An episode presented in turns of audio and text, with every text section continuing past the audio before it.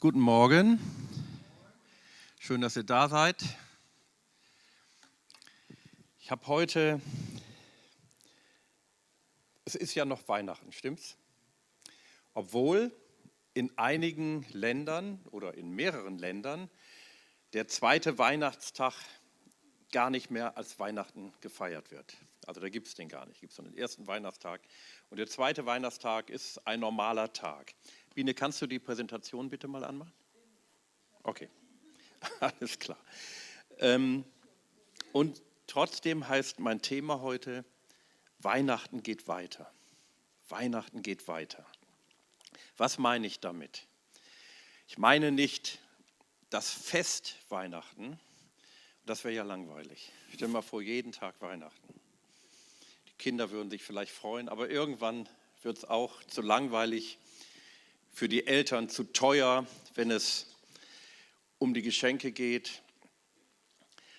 Aber was bedeutet Weihnachten? Ich lese dazu, klappt das nicht, Biene? Okay. Ich lese dazu Johannes 3, die Verse 16 bis 18, weil das ist für mich das, was Weihnachten eigentlich bedeutet.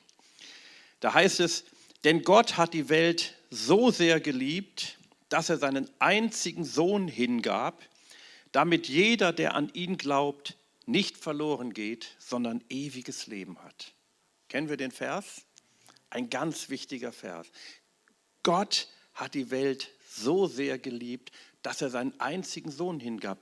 Das bedeutet Weihnachten. Das bedeutet das Kommen des Herrn. Johannes sagt das noch am Anfang seines Evangeliums ein bisschen anders. Er sagte, das Wort wurde Fleisch und wohnte unter uns. Und ich habe darüber am Heiligabend Gottesdienst gesprochen, wie Jesus in einem Stall zur Welt gekommen ist, als kleines Kind. Dann geht es weiter. Gott sandte seinen Sohn nicht in die Welt, um sie zu verurteilen, sondern um sie durch seinen Sohn zu retten. Die Weihnachtsbotschaft lautet, er wird sein Volk retten von ihren Sünden. Er wird sein Volk retten. Jesus ist gekommen, um uns zu retten.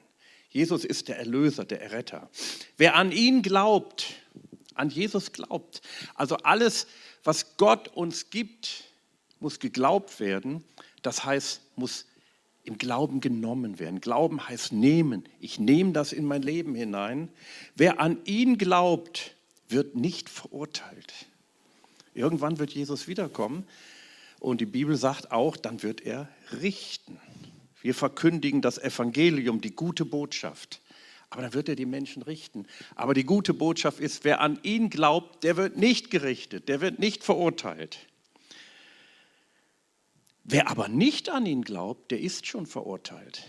Das heißt, wenn wir nicht an Jesus glauben, sind wir schon verurteilt, weil er nicht an den Namen des einzigen Sohnes Gottes geglaubt hat. Das bedeutet Weihnachten. Das bedeutet, Jesus ist gekommen. Das ist der Geist, der dahinter steht. Jesus ist auf die Welt gekommen. Jesus ist, ja, ich sag mal, der große, allmächtige Gott hat diesen Planeten berührt. Amen. Glauben wir das? Wer an ihn glaubt, wird nicht verurteilt. Der ist gerettet.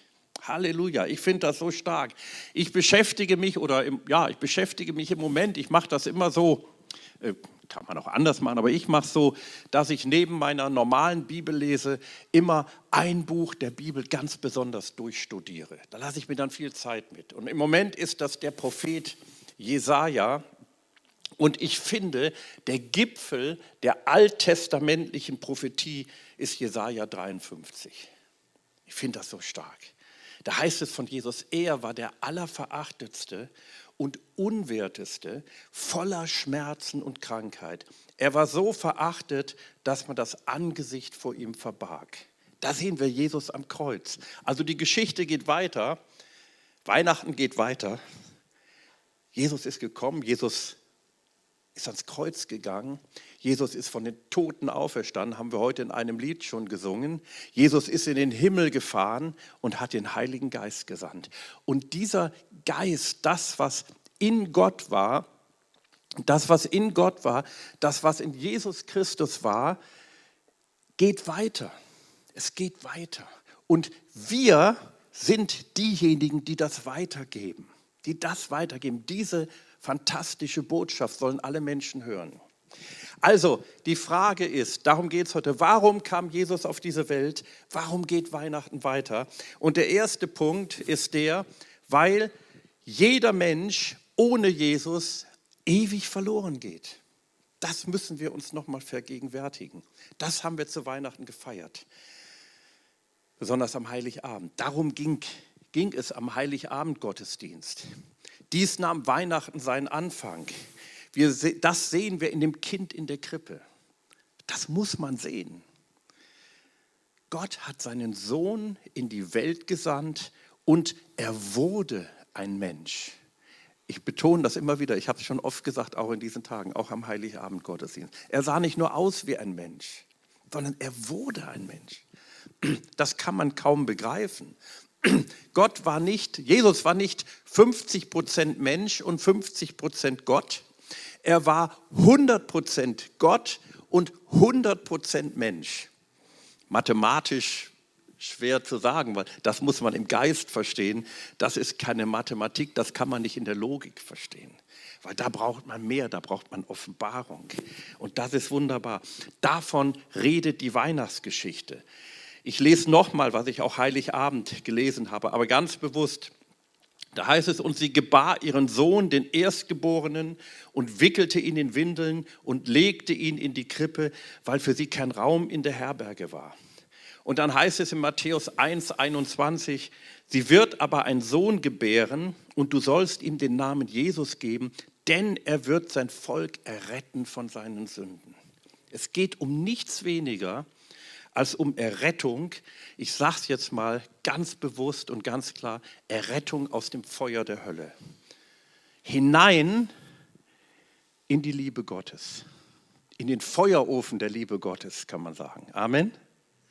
Ein bekannter Evangelist namens Reinhard Bonke wurde gefragt, sage drei Gründe, warum wir evangelisieren wollen, sollen, warum wir diese Botschaft weitergeben sollen. Sage mir drei Gründe.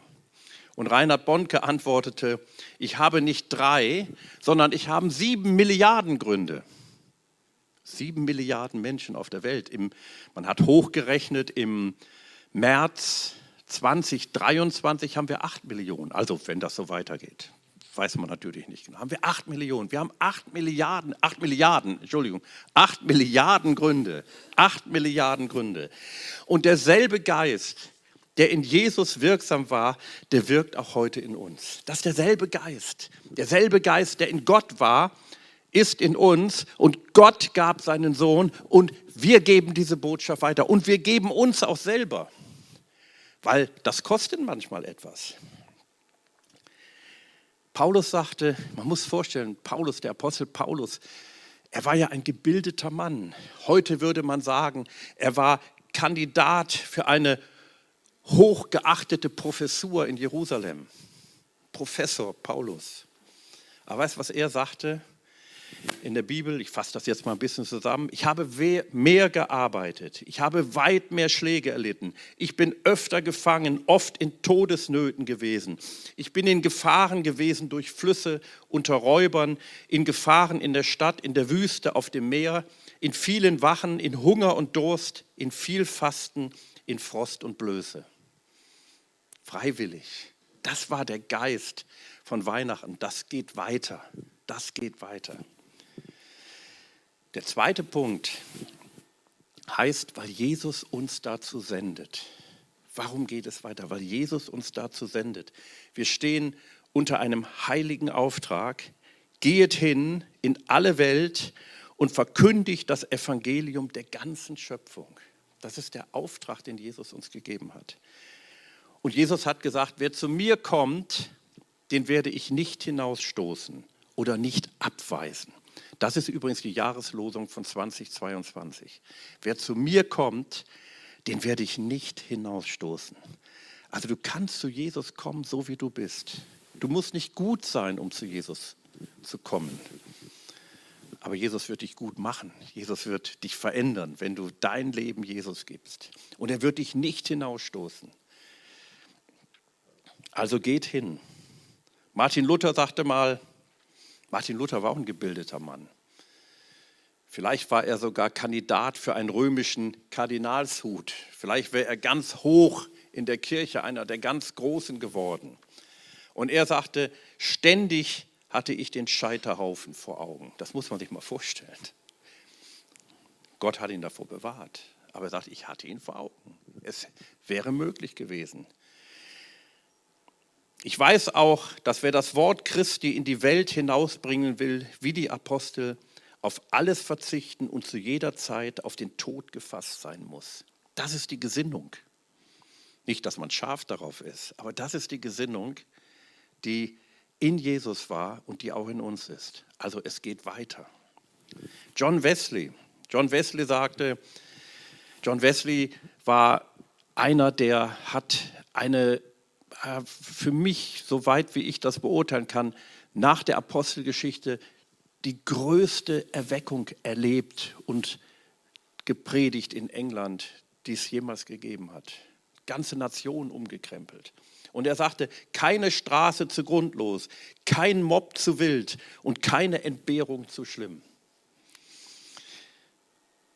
Man sagt, John Wesley, oder man sagt nicht, es war so, John Wesley war bis fast 90-jährig, er war fast 90 Jahre alt, auf dem Pferde Sattel durch ganz England unterwegs, als 90-jähriger Opa, muss ich mal vorstellen. Man hat das mal hochgerechnet. Er soll Zeit seines Lebens 380.000 Kilometer gewandert, geritten sein, um das Evangelium zu verkündigen. 380.000 Kilometer, nicht mit dem Auto. Das schaffe ich mit dem Auto nicht. Er war auf dem Pferd unterwegs. Halleluja. Warum geht Weihnachten weiter? Weil die Erfüllung mit dem Heiligen Geist zur Evangelisation und Mission gegeben worden ist. Jesus sagt in Apostelgeschichte 1, Vers 8, ihr werdet jedoch Kraft empfangen, wenn der Heilige Geist auf euch kommt und ihr werdet Zeugen für mich sein in Jerusalem und in ganz Judäa und Samaria und bis ans Ende der Welt. Ihr werdet Kraft empfangen. Ihr werdet meine Zeugen sein. Also Jesus sagt nicht, ihr sollt meine Zeugen sein. Er sagt, wenn der Heilige Geist kommt, dann werdet ihr meine Zeugen sein. Also wir sind, wenn wir an Jesus glauben, Zeugen. Ist nur die Frage, ob wir den Zeugnis, den, diesen Zeugendienst ausüben oder nicht. Ist die Frage, ob wir gute Zeugen sind oder nicht so gute Zeugen. Das ist der Grund, warum der Heilige Geist gekommen ist. Sagte mal jemand, Rettung ist nicht ein himmlisches Mallorca, safe sun and nothing to do. Wir können auch mal ein himmlisches Mallorca erleben, kein Problem. Aber das ist nicht der Hauptgrund. Der Hauptgrund ist ein anderer. Also die Geistesfülle ist als Kraftausrüstung für unseren Dienst für Jesus gegeben. Pfingsten ist die Geburtsstunde der Gemeinde Jesu. Ich habe das mal letztens, wo ich meinen Vortrag über Erweckung gehalten habe, da habe ich gesagt, Pfingsten, also ist die Geburtsstunde der Gemeinde Jesu. Und der Hammer ist, es war sofort Erweckung. Es war sofort Erweckung.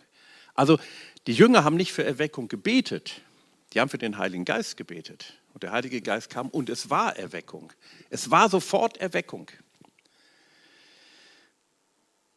Also Erweckung ist das Normale für die Gemeinde Jesu. Das ist normal. Also wenn wir für Erweckung beten, eigentlich müssen wir beten, Herr, mach uns normal. Dass wir normal sind. Man kann sagen, Gemeinde Jesu und Erweckung sind Synonymbegriffe. Das ist dasselbe. Deswegen dürfen wir Erweckung erwarten und erstreben und es muss Erweckung geben und mit weniger sollten wir nicht zufrieden sein. Der nächste Punkt.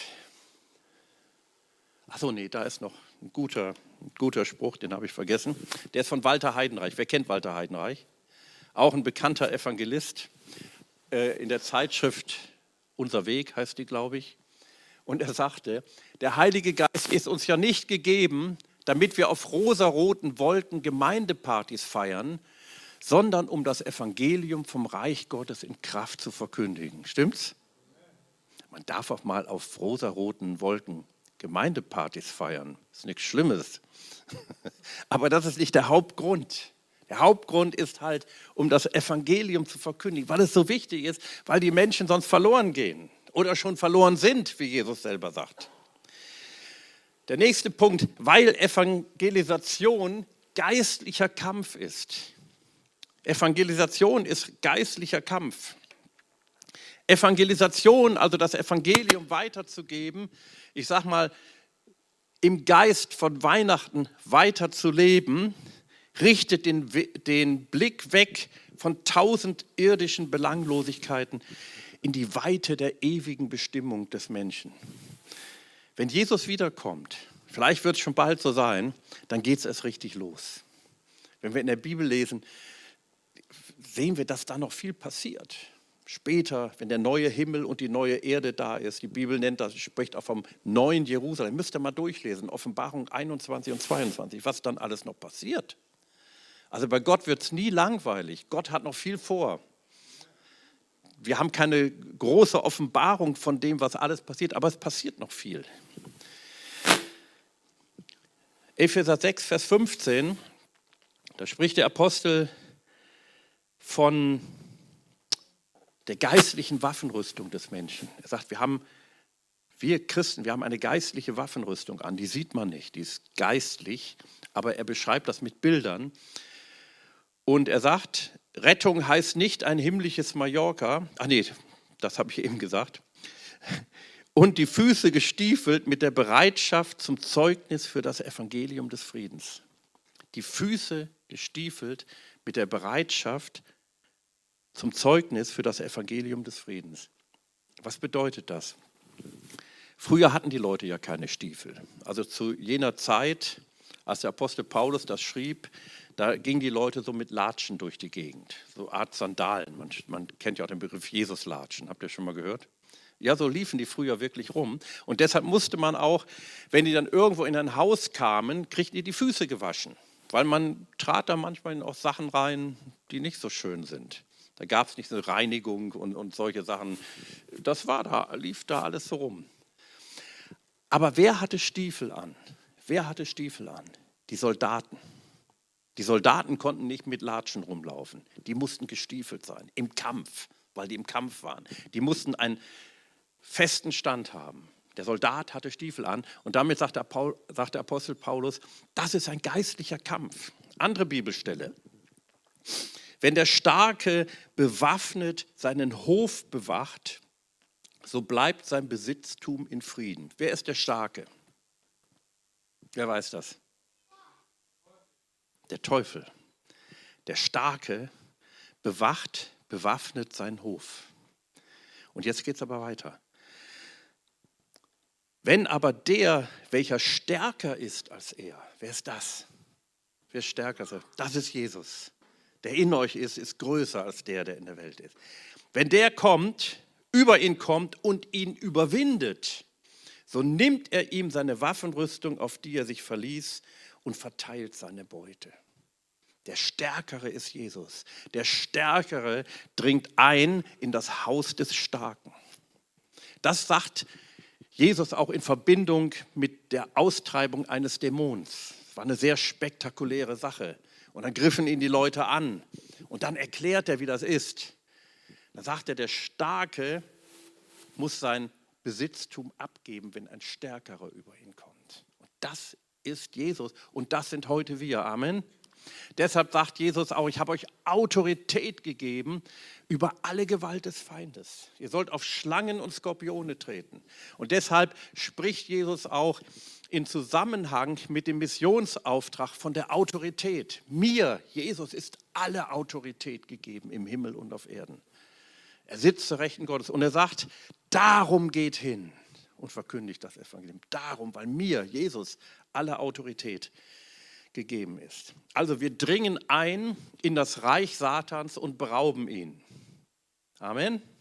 Wenn wir Menschen von Jesus erzählen, weil das so wichtig ist weil es wirklich geistliche Mächte auf der Welt gibt. Das ist wirklich kein himmlisches Mallorca, sondern das ist geistlicher Kampf. Es gibt diese Mächte. Es gibt den Teufel und seine Dämonen, die die Menschen quälen. Wir sehen das jetzt in dieser Zeit durch Corona. Ich finde, Corona ist ein Geist aus der Finsternis. der gekommen ist, um die Menschen zu quälen, auf, verschiedene, auf verschiedenen Ebenen und Spaltung herbeizuführen.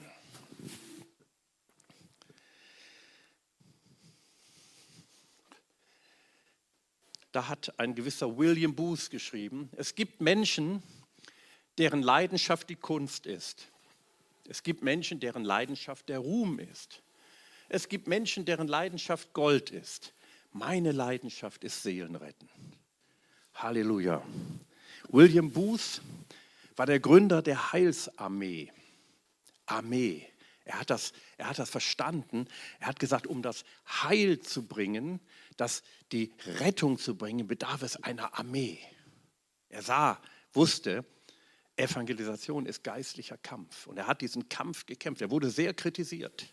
Er wurde sehr kritisiert, aber er hat diesen Kampf gekämpft und er hat das Evangelium zu den Armen, ganz bewusst zu den Armen gebracht, mit allem, was dazugehört. Das war früher wirklich schwierig. Da war die Heilsarmee nicht anerkannt. Er wurde total attackiert. Das war, und er nannte sich selber General. William Booth. Er war der General, ein General Gottes. Solche Menschen hat es gegeben. Die haben alles auf eine Karte gesetzt. Der nächste Punkt weil Evangelisation die Gläubigen und die Gemeinde erbaut. Also wenn wir das Evangelium weitergeben, wenn wir das leben, was zu Weihnachten seinen Anfang nahm, dann werden auch wir erbaut, stimmt's? Dann werden auch wir erbaut.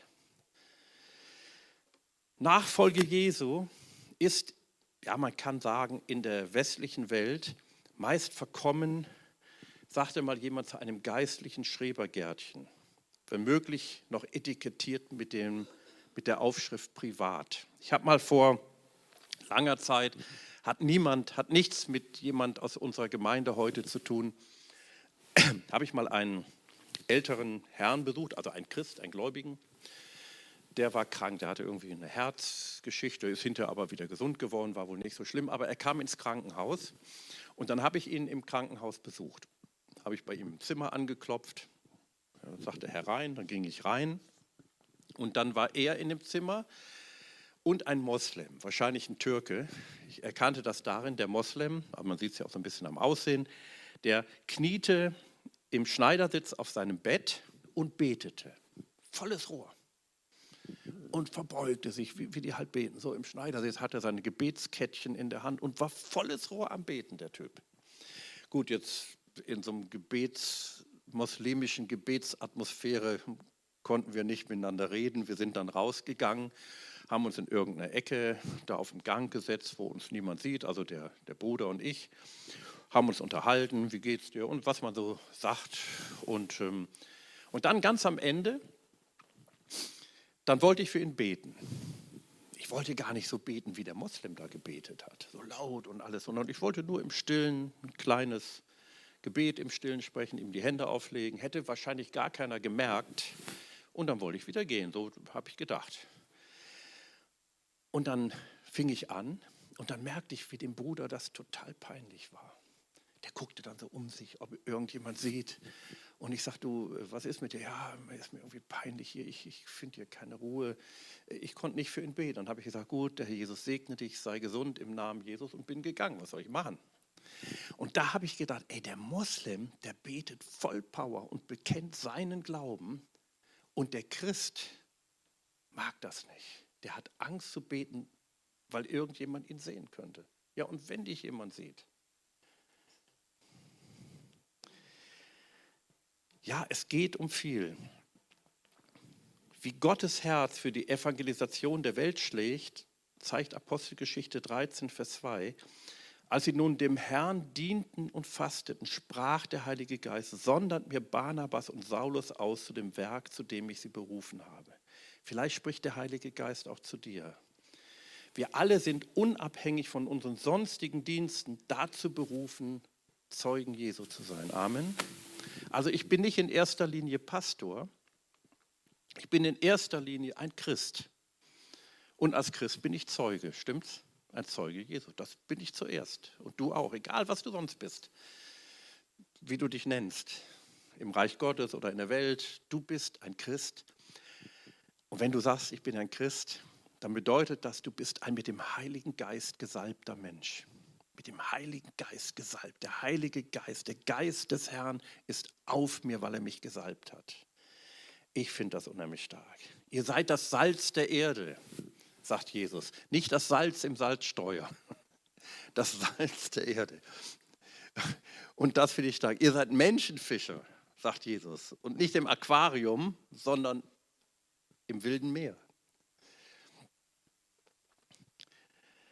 Aber während die Gemeinde ihren Zeugendienst ausübt, das sehen wir in der Apostelgeschichte, und sogar in einer sehr schwierigen Situation, als richtige Verfolgungssituation da war, passiert das, was wir da in Apostelgeschichte 9, 31 lesen. So hatten nun die Gemeinden Frieden in ganz Judäa und Galiläa und Samaria und wurden auferbaut und wandelten in der Furcht des Herrn und wuchsen durch den Beistand des Heiligen Geistes. Die Gemeinde hatte Frieden und wurde auferbaut durch die Kraft des Heiligen Geistes. Das dürfen wir auch erleben. Wir werden erbaut, indem wir den Auftrag Jesu ausüben. Der nächste Punkt, zwei habe ich noch. Weil Evangelisation glücklich macht. Da gibt es so eine wunderbare Geschichte. Naja, die war für diejenigen nicht unbedingt wunderbar, aber doch wunderbar. Paulus und Silas kamen ins Gefängnis. Warum? Weil sie einen, einen dämonischen Geist aus einer Sklavin ausgetrieben hatten. Das war wohl damals das Orakel von Delphi. Im Orakel von Delphi, da wurden Sklaven und Sklavinnen, besonders Frauen, einem bösen Geist geweiht und dieser Geist verlieh ihnen dann die Macht zu wahrsagen, also falsch prophetisch zu reden. Und damit konnte man viel Geld machen. Da kamen dann die Leute, wollten was von ihr wissen und sie hat das dann weitergegeben und ihr Herr verdiente eine Menge Geld. Und jetzt kam Paulus und Silas und versauten ihnen das Geschäft aus ihrer Sicht und kamen ins Gefängnis. In der Bibel steht sogar im Grundtext, in den meisten Bibelübersetzungen übersetzt das mit Wahrsagergeist, da steht im Grundtext ein Pythongeist. Also da sehen wir, dass es wirklich eine starke dämonische Macht, die da wirksam wurde. Und sie kam ins Gefängnis. Und die Geschichte lese ich euch jetzt mal. Nachdem man ihnen eine große Zahl von Schlägen gegeben hatte, eine große Zahl, also man hat sie ausgepeitscht, das war widerrechtlich. Ein römischer Staatsbürger durfte nicht ausgepeitscht werden. Paulus war römischer Staatsbürger. Ließen die Prätoren sie ins Gefängnis werfen und wiesen den Gefängnisaufseher an, sie scharf zu bewachen.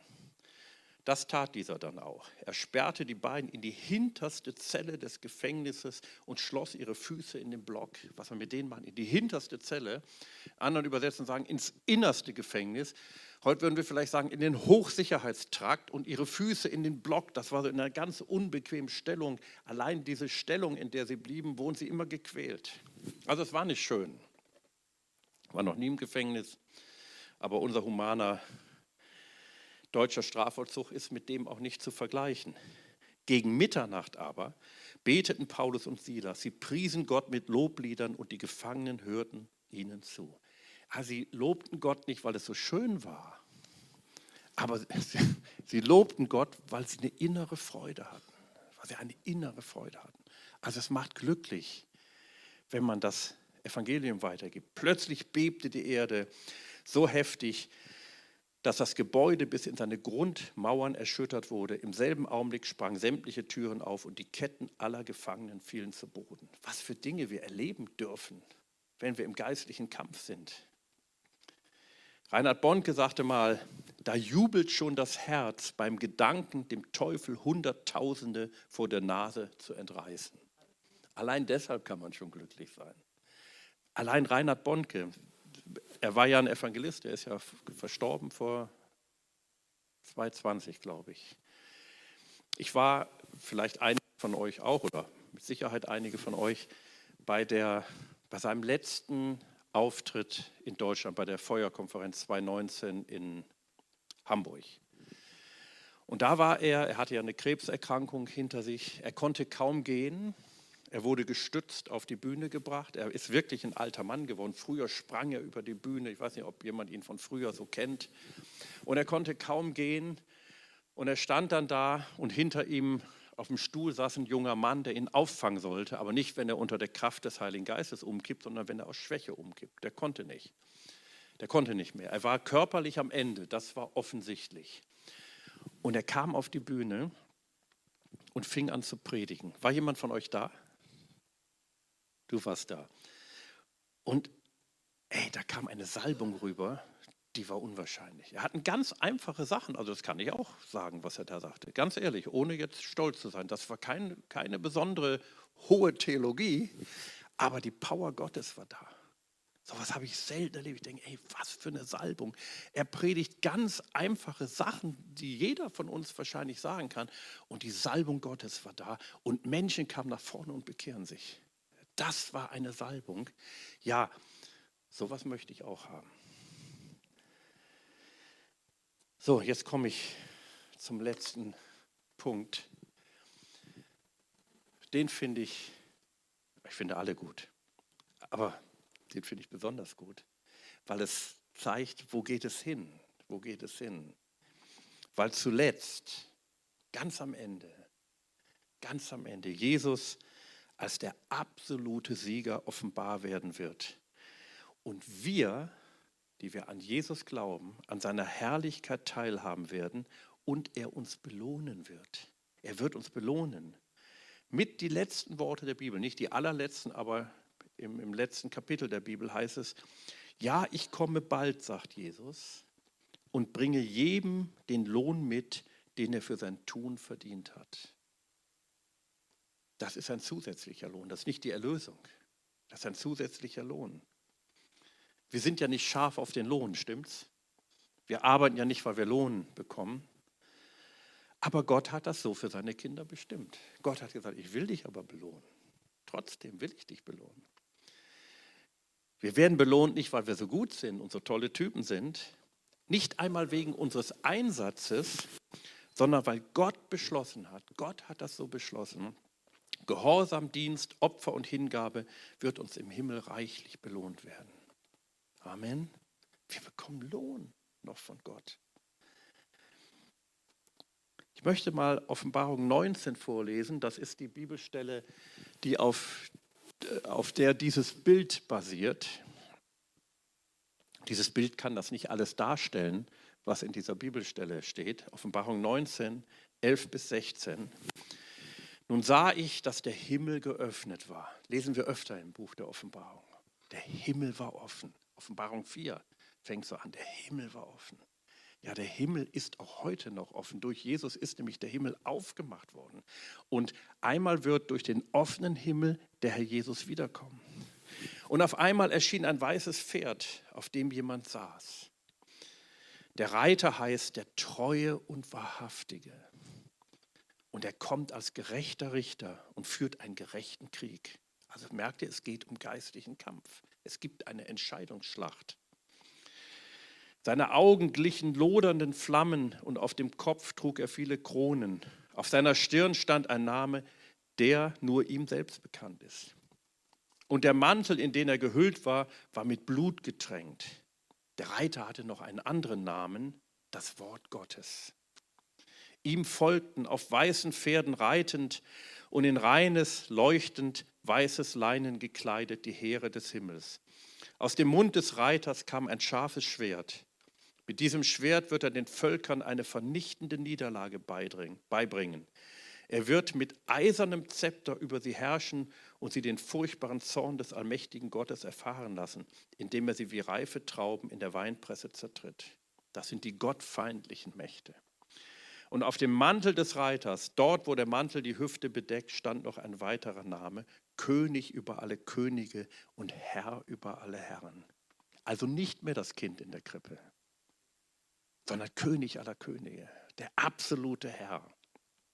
Obwohl Jesus bis ganz am Ende, bis ins letzte Buch der Bibel oder bis ins vorletzte, Offenbarung 21, noch als das Lamm bezeichnet wird. Er wird immer wieder als das Lamm bezeichnet. Auch der Löwe von Juda, aber auch das Lamm, bis ganz zum Schluss. Er ist das Lamm, das uns erlöst hat. Das bleibt immer. Er, es bleibt auch immer, dass er als Kind auf diese Welt gekommen ist. Aber er wird wiederkommen in Macht und Herrlichkeit. Und wir dürfen dabei sein, wenn wir an ihn glauben. Also ich fasse zusammen, das Evangelium weiter zu sagen, was wir Evangelisation nennen, war eines der Hauptanliegen Jesu. Von Anfang an war eigentlich das Hauptanliegen. Das, seine ganze Sendung beruht ja darauf.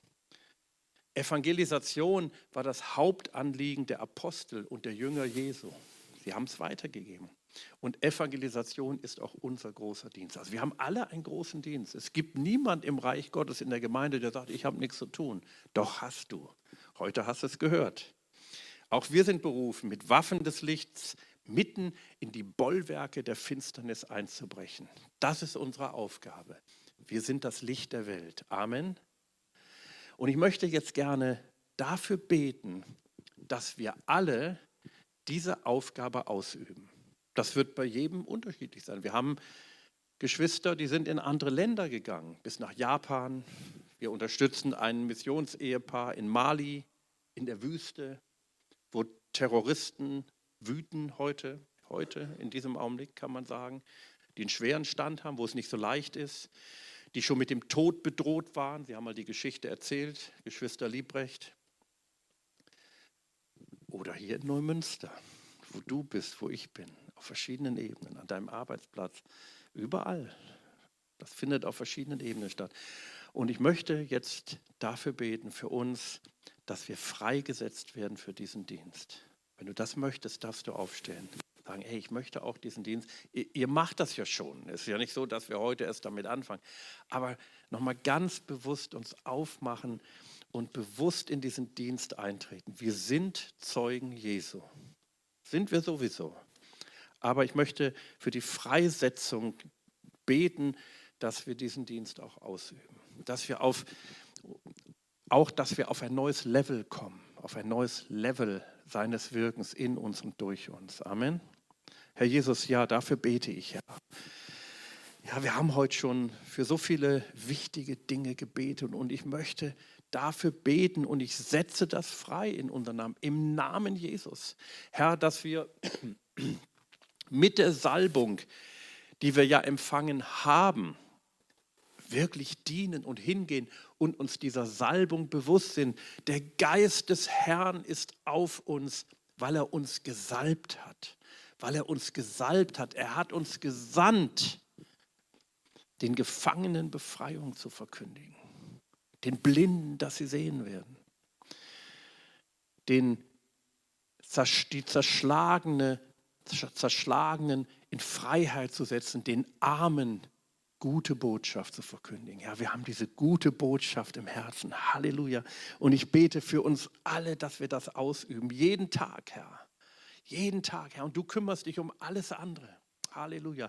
Herr, ich bete auch, dass jeder von uns, egal wie jung oder alt, Mann oder Frau, wie lange er gläubig ist oder nicht, auf ein neues Level kommt. Auf ein neues Level deines Wirkens, Herr.